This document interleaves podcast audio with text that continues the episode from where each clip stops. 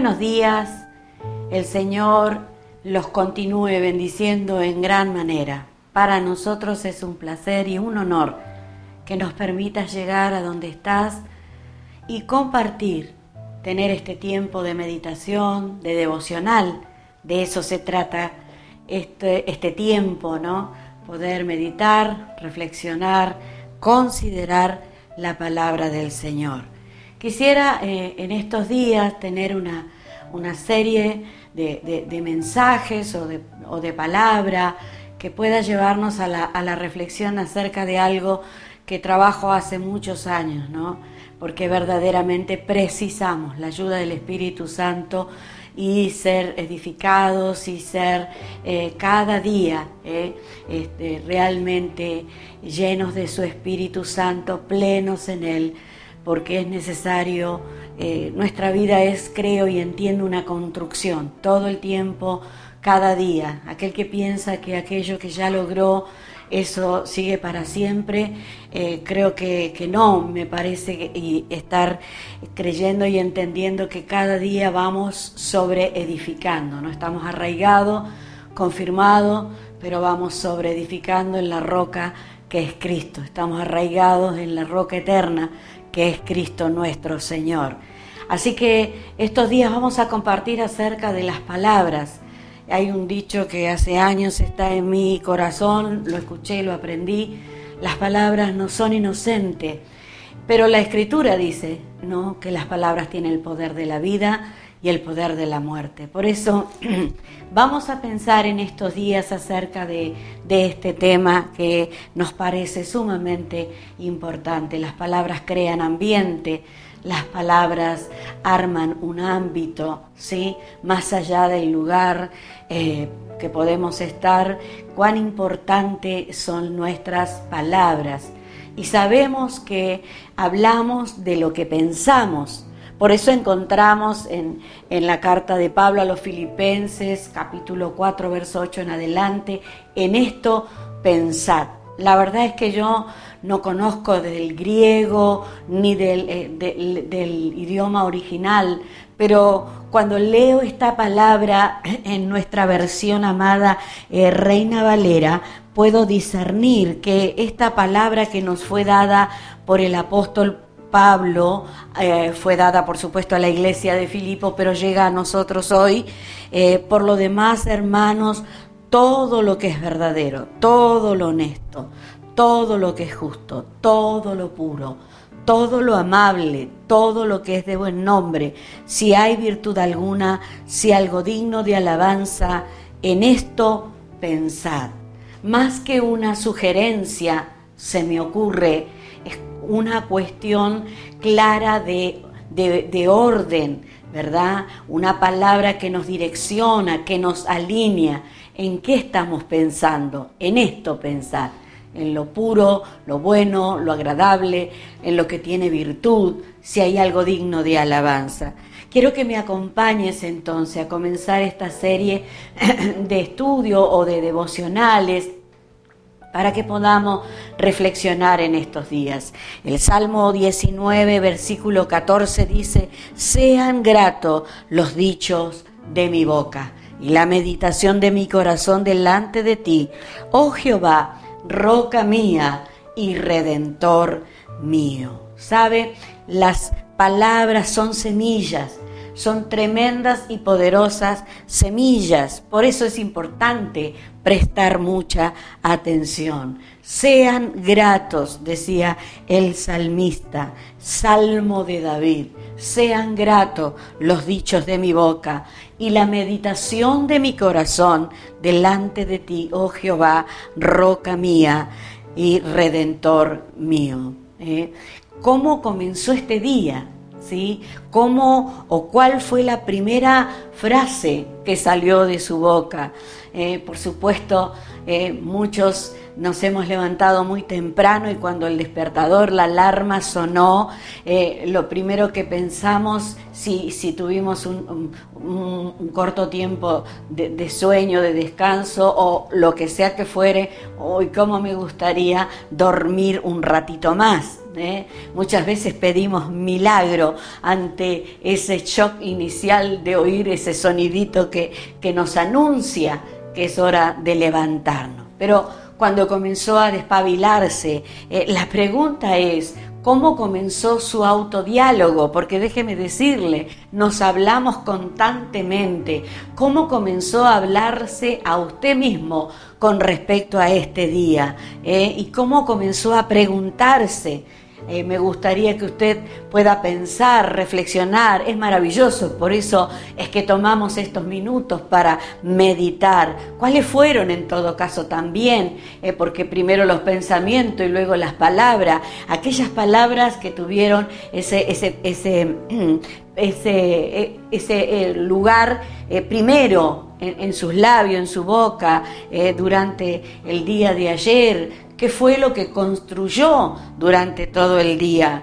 ¿Qué es lo que estamos declarando? Es bueno hacerse estas preguntas. Mire, aquella palabra preciosa que aprendimos desde la niñez, Proverbios capítulo 4, versículo 23, una palabra gloriosa, maravillosa del sabio, eh, dice 4.23, sobre toda cosa guardada, guarda tu corazón, porque de él mana la vida. La verdad es que de lo que abunda en nuestro corazón va a determinar nuestra forma de hablar. Nadie puede dar lo que no tiene y todos damos de lo que poseemos y tiene todo que ver lo que hablamos con lo que pensamos, lo que expresamos muchas veces desde lo religioso, ¿no? O desde lo cultural, desde la educación, desde lo protocolar. Tenemos algunas frases y algunas maneras de hablar frente a tal o cual persona. Sí, yo recuerdo una historia que hace muchos años atrás, siendo maestra de educación cristiana, ¿no? Enseñábamos a los niños mejor dicho, enseñábamos a los maestros que iban a enseñar niños, ¿no? Dice que hubo una familia que venía en visita y un día sus niños le dijeron a esos padres, queremos que siempre vengan las visitas. Los padres sorprendidos le dijeron, ah, sí, ¿les gusta recibir visitas? Sí, porque cuando vienen visitas ustedes nos tratan muy bien. La verdad es que hemos aprendido ¿eh? o, desaprendido en el transcurso de la vida a tener una manera de hablar, a tener una manera de responder, pero quiera el Señor que podamos corregir lo que deba ser corregido.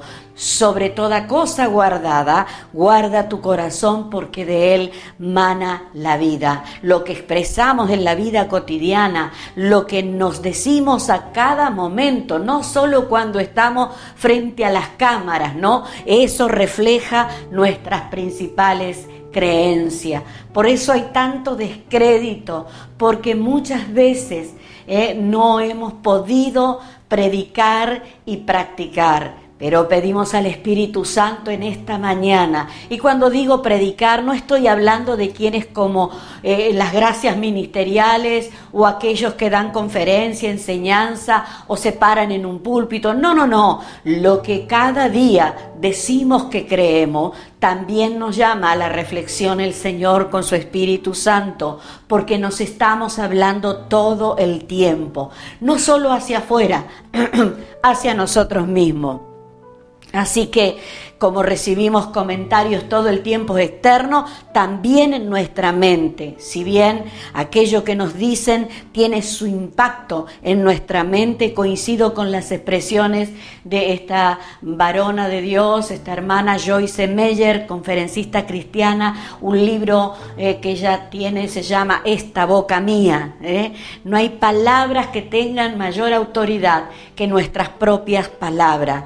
Yo suelo decir que con nosotros alcanza, no necesitamos enemigos. Cuando algo quisimos hacer y no nos salió bien, inmediatamente viene ese autorreproche, pero ¿cómo? Pero esto, pero aquello. O sea, no necesito que alguien externo me lo diga, conmigo alcanza. Y déjeme decirle, lo que nos decimos tiene el poder de sanarnos o quebrantar nuestro espíritu. Lo que nos hablamos interiormente nos lleva hacia adelante o nos obstaculiza, nos paraliza lo que nos decimos, puede abrir caminos de fe, caminos de esperanza o de condenación. Y no estoy defendiendo un concepto que por años también tuvo la iglesia, que había que hablar y lo que hablábamos sucedería, porque alguien dijo y leía en estos días algo muy interesante, que si así fuera, ¿eh? ¿cómo no existirían los hipocondríacos? Ustedes saben, esas personas que viven afirmando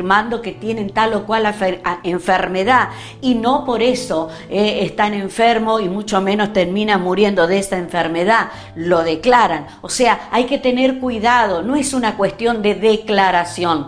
Entendemos que lo que creemos nos gobierna.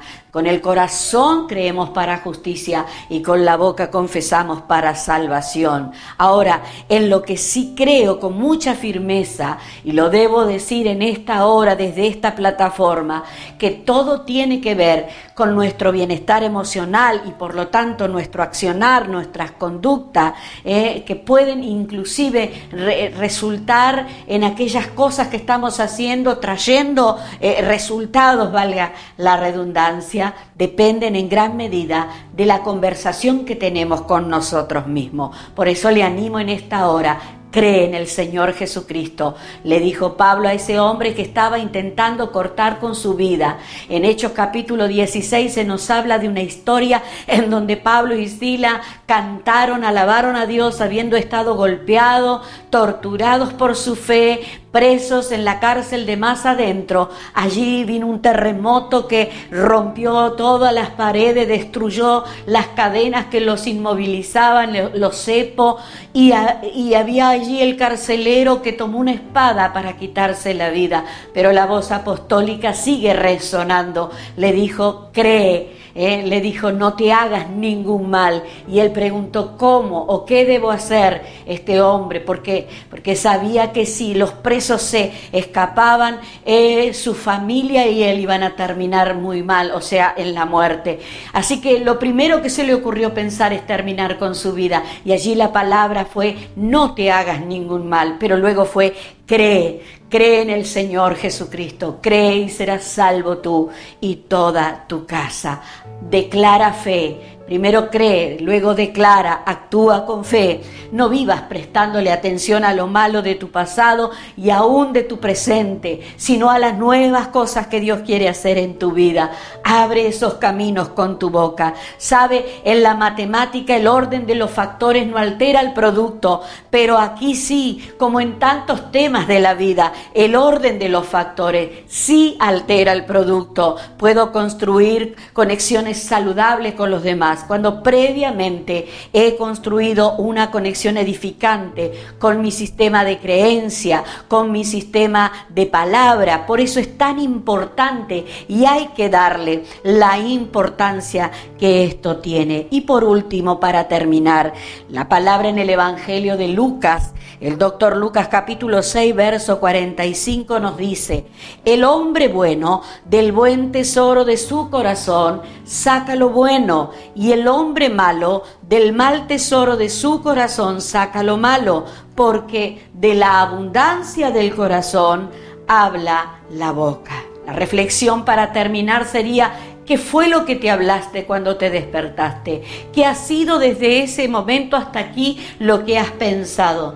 Quiera el Señor corregirnos, alinearnos, enseñarnos y darle gracias porque nuevas son sus misericordias cada mañana. Quiero orar por ti, orar Padre, en el nombre de Jesús, entendiendo esta palabra y lo oportuno de ellas a nuestra vida, que sean gratos los dichos de nuestra boca, podamos tener una expresión de fe, de creer, porque lo que creemos nos gobierna, y luego caminar en esa fe. Oro por los que están oyendo, viendo esta palabra, recibiendo esta palabra, sean improntados por la vida de tu Espíritu y reciban esa fe fe para caminar hacia adelante, para pensar bien, por lo tanto hablar bien. Y esas palabras trabajarán para llevar una vida de victoria en victoria. Amén y amén. El Señor te continúe bendiciendo en gran manera.